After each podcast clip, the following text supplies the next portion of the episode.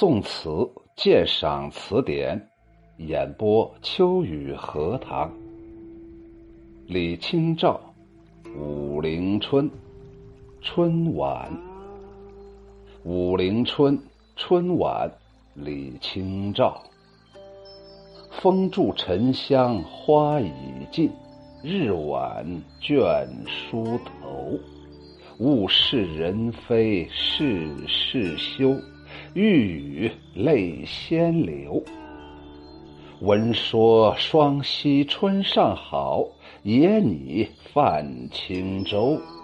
只恐双溪舴猛舟，载不动，许多愁。秋雨荷塘这次起的题目叫做“李清照痛苦到极致也不失理智”。你看看秋雨荷塘这个。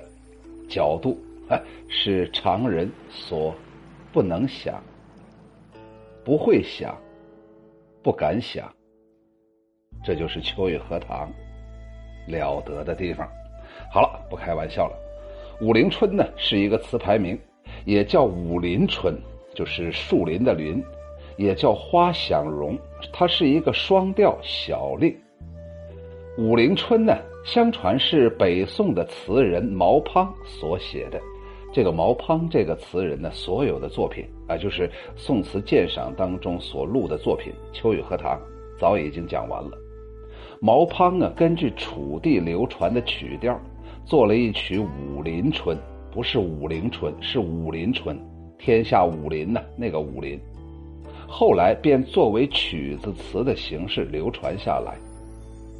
填词名解是一本书，在这本书当中说，调名取自唐人方干的《睦州吕梁吕郎州郡中环溪亭》的诗，里面有一句：“未是仙人登望处，风光便似武陵春。”它的典故出自于东晋陶潜、陶渊明的《桃花源记》当中，有一个晋太元中武陵人捕鱼为业。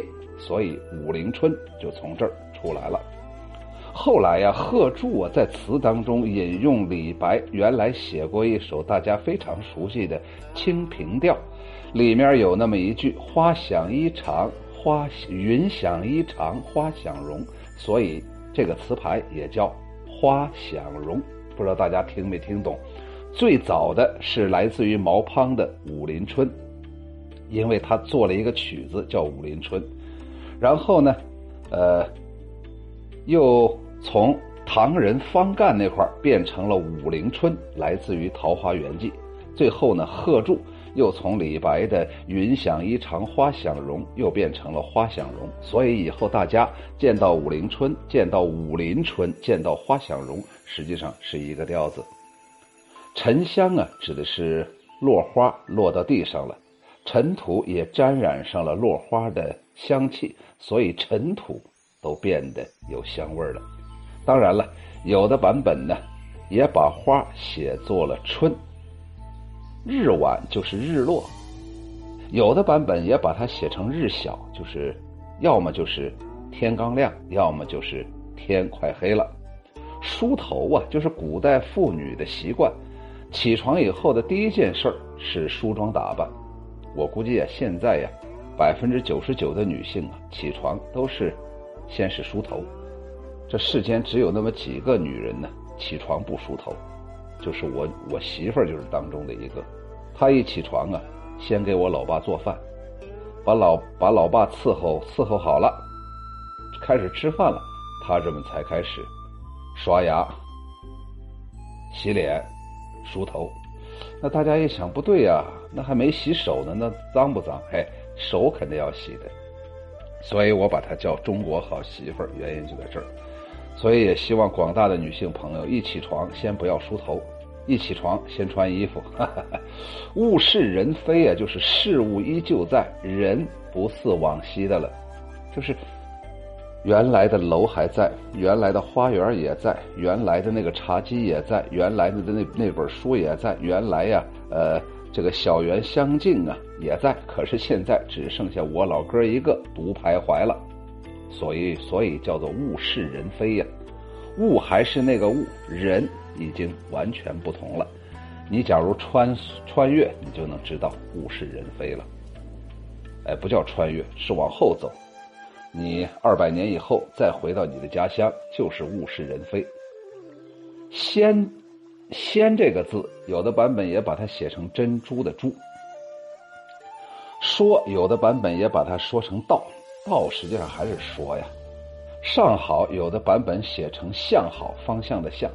双溪是一条水的名字，在浙江的金华，是唐宋时期有名的风光佳丽的游览胜地，有东港、南港两水汇于金华城南，所以叫双溪。你就是准备、打算。轻舟有的版本也把它写成扁舟，则猛舟就是一条小船，两头尖如蚱蜢。好了，这块就是我想重点说了，为什么？痛苦到极致的李清照，但是他还没有失去理智呢。原因就在这“泽猛舟”三个字。好了，我先卖个关子，咱们接着往下读译文。风停了，花儿已经凋落殆尽，只有尘土还带有花的香气。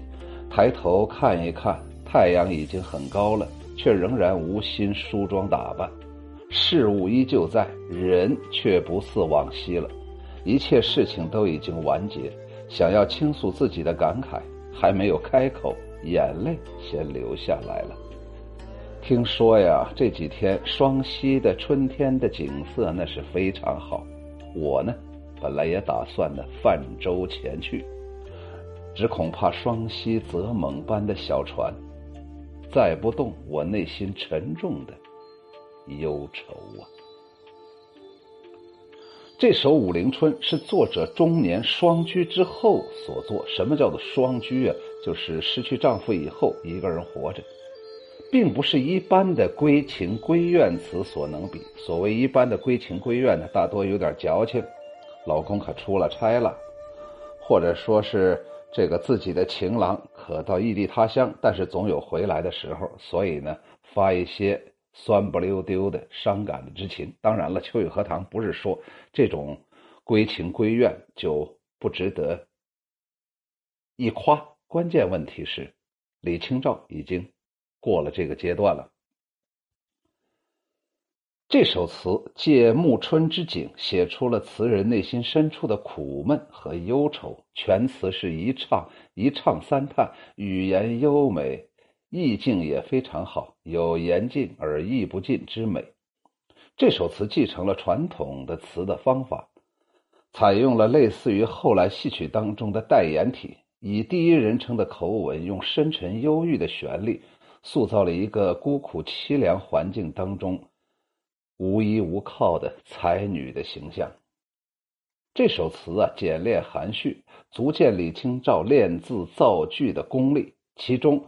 风住香城花已尽，已经达到了最高的境界了。也就是一方面点出了此前风吹雨打落红成阵的情景，同时也描绘出了现在已经是雨过天晴，落花已化为尘土的韵味既写出了作者雨天不得出外的苦闷，又写出了他惜春自伤的感慨，真可谓是意味无穷尽。风住沉香花已尽，你说说他写了多少内容吧？这首词由表及里，由外到内，步步深入，层层开掘。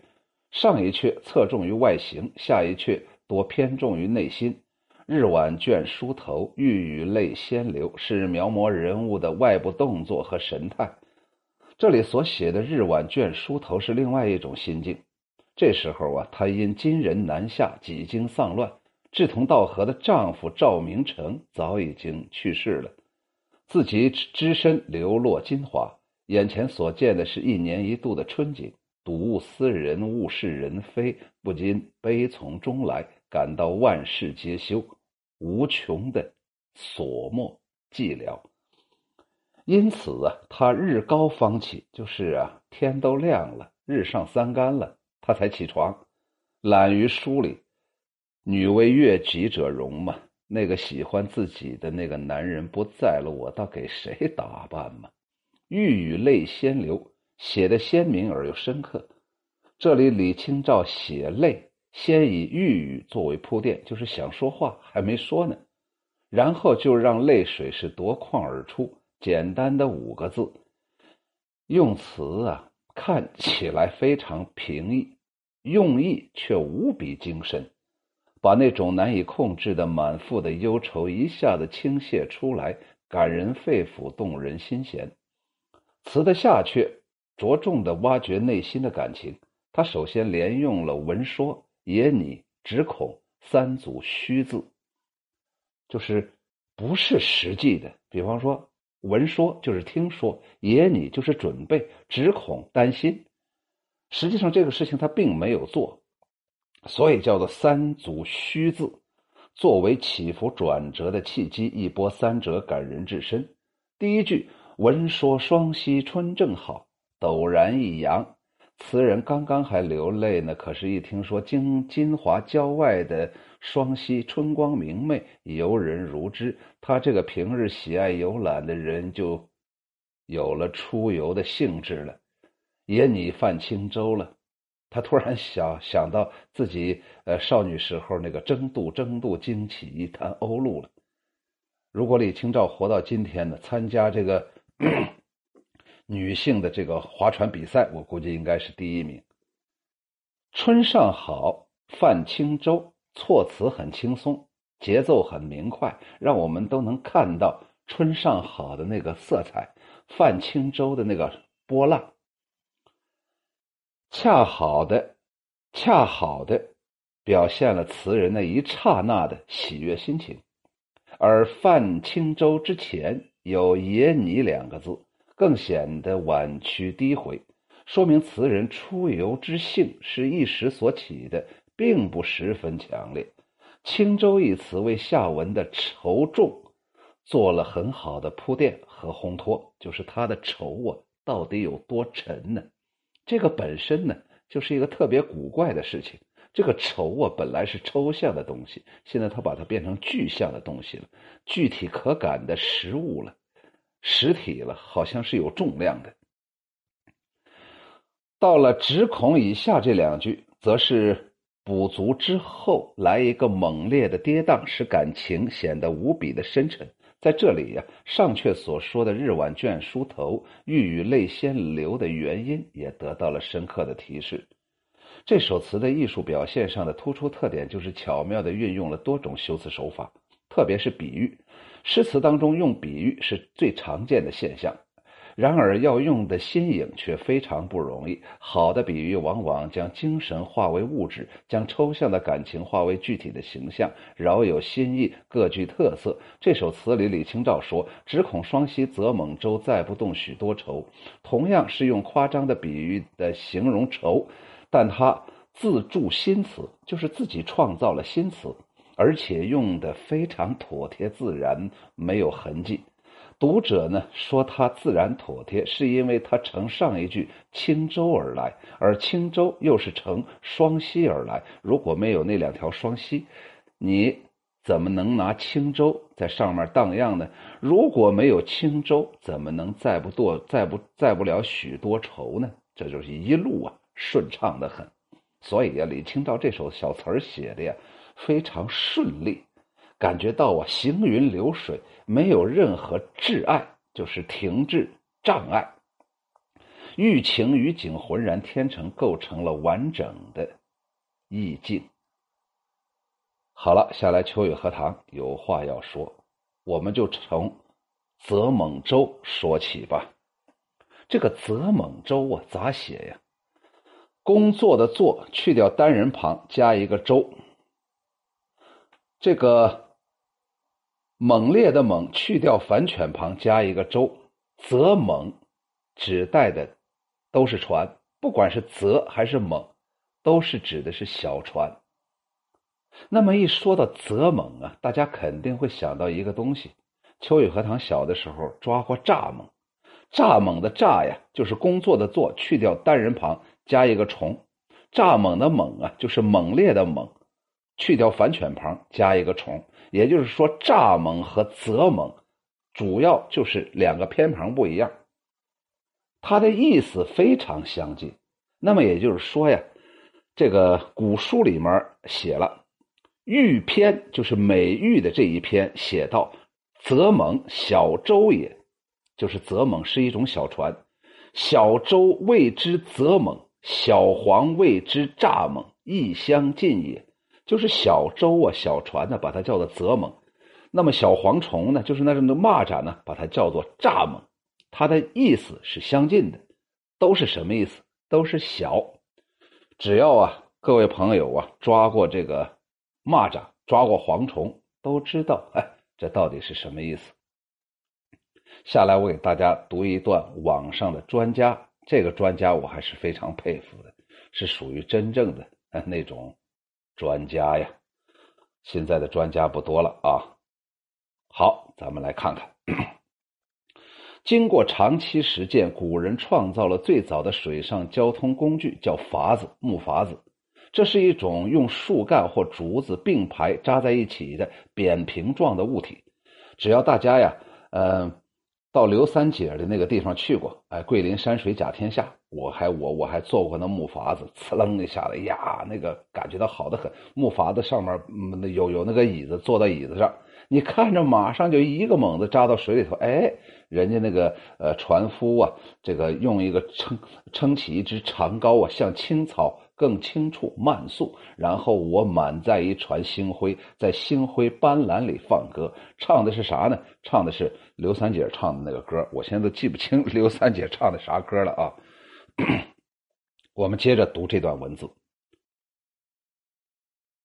继编木为筏之后，也就是当把木头编成筏子之后，也就是说，最早最早中国的水上交通工具是筏子。筏子完出现之后，人们觉着呀还是不行。筏子毕竟还是漏水，好不容易穿了一双新袜子，好不容易买了一双新皮鞋，这被水给浸湿了，这不好。尤其是遇到啊谈情说爱的这一对恋人，两个人穿的都是非常考究啊。好家伙，男人西服革履，女人呢，好家伙，那穿的呀都是古装戏里面那些裙衫呢。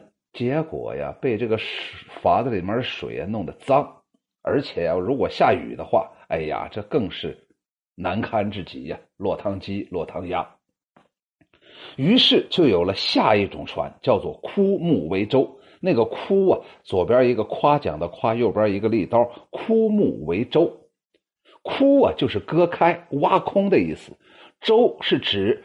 古代船舶的直系祖先独木小舟，它是一种用独根树挖空形成的小舟。它的制作过程啊，就是先选一棵比较粗大挺直的树干，将不准备挖掉的部位涂上湿泥，然后用火烧烤没有涂上湿泥的部位。等到成焦炭状之后，再用石斧等工具把它砍，把它凿。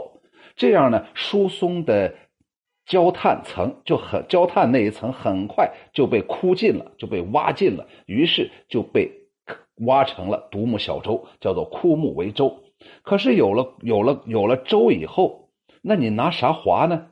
又出现了一个成语，大家只知道枯木为舟，又出现了一个成语啊，叫做眼眼木为棘，那个眼呢？左边是一个炎炎夏日的炎炎，右边一个利刀。眼木为棘，棘呀就是舟棘呀，就是船桨啊，也就是古人制造船桨的方法。眼的意思就是削，棘呀就是棘，本来的意思是迅捷的意思，就是拨水使舟捷疾也，就是用用这个木木棘呀。拨着水，然后让这个船呢迅捷急速，叫做捷急也。那个急呀，就是呃快的意思。那个病字里面加一个使，削木头成桨，以推进舟的行驶。在在这个舵呀还没有完全出现之前，桨还有控制方向的作用。独木舟和桨相配合，人们可以随意的在水面上活动。所以呢，在《周易》注疏卷四当中就有记载：“周集之利以济不通，致远以利天下。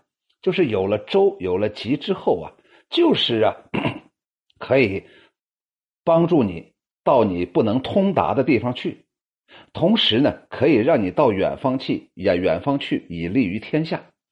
独木舟具体出现的时代还不能确定。但是啊，一九七七年，在浙江的余姚河姆渡新石器时代的遗址当中，出土了一柄用整木演成的木桨。木桨啊，这表明至迟在大约七千年前，我国已经开始有独木舟。综合以上的分析，如果独木舟也可以称为泽蒙舟的话，那么泽蒙舟距今的历史也大约有七千年。好了，大家一看，好家伙，我现在成了个考古的了啊！不是。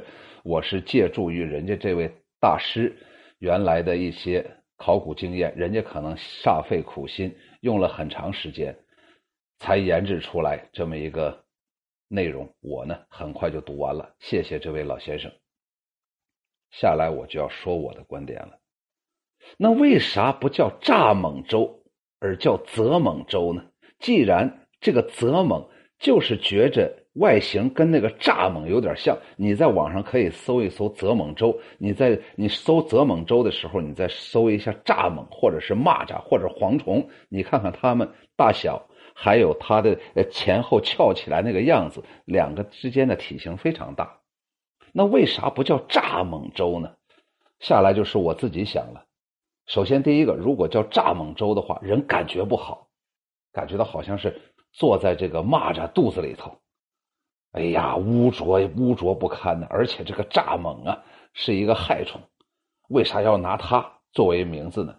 所以他就改了一个跟这个蚱蜢啊特别像的字形，特别像的一个字音，叫做泽蒙舟。这是我想说的第一个。第二个，我就想说，为啥我说？李清照此时此刻，老公死了多年了，自己只身在南方，居无定所，金石字画，我估计可能已经被他二婚结婚的那个张汝舟骗了很多了。此时此刻，他是没有任何依靠。即便你是个才女，直到今天这个社会，就是女性经济独立的今天，假如这个女人没有老公。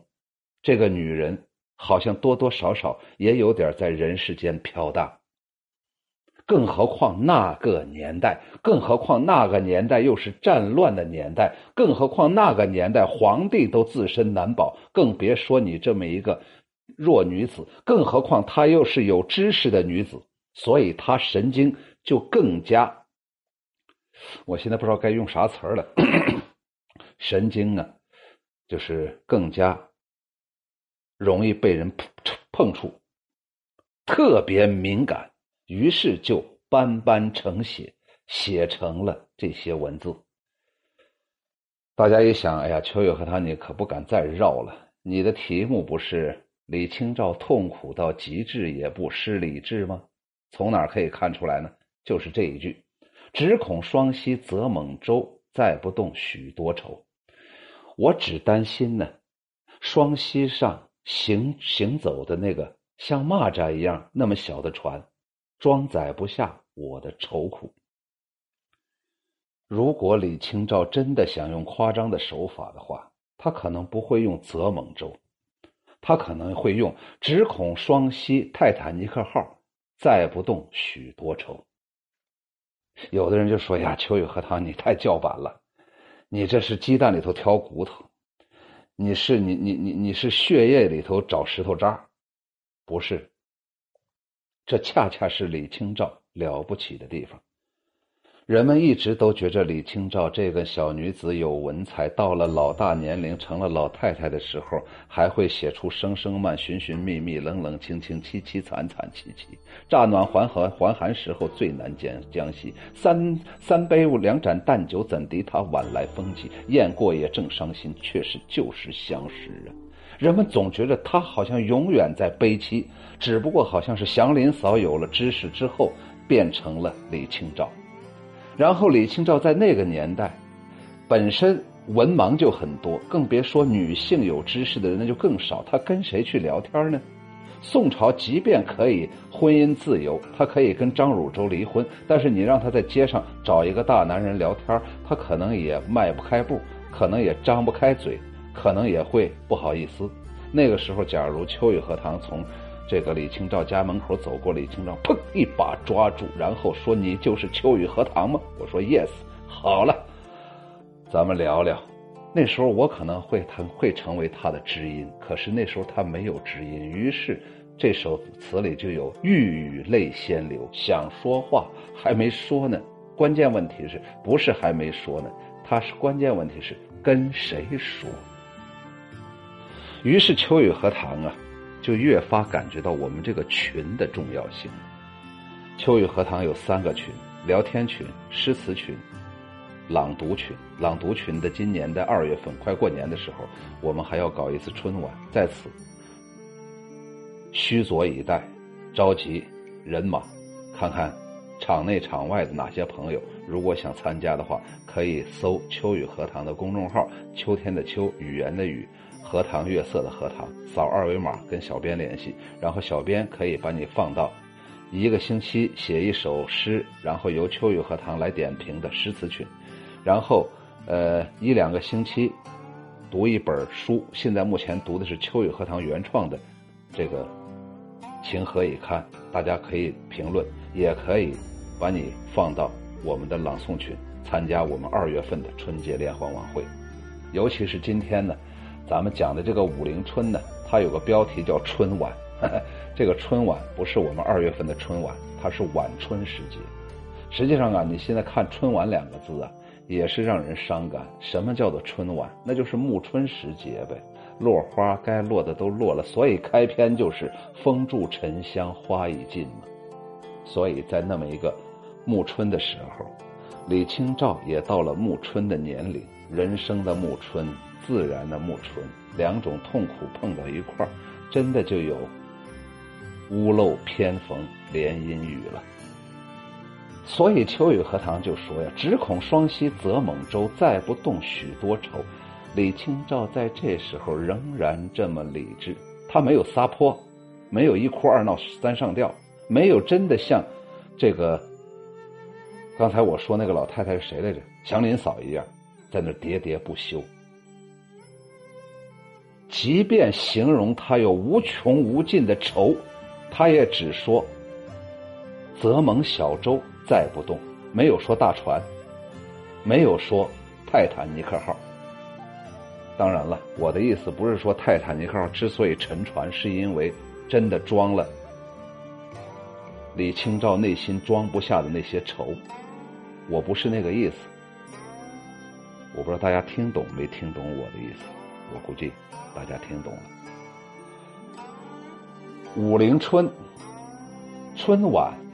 李清照，风住沉香花已尽，日晚倦梳头。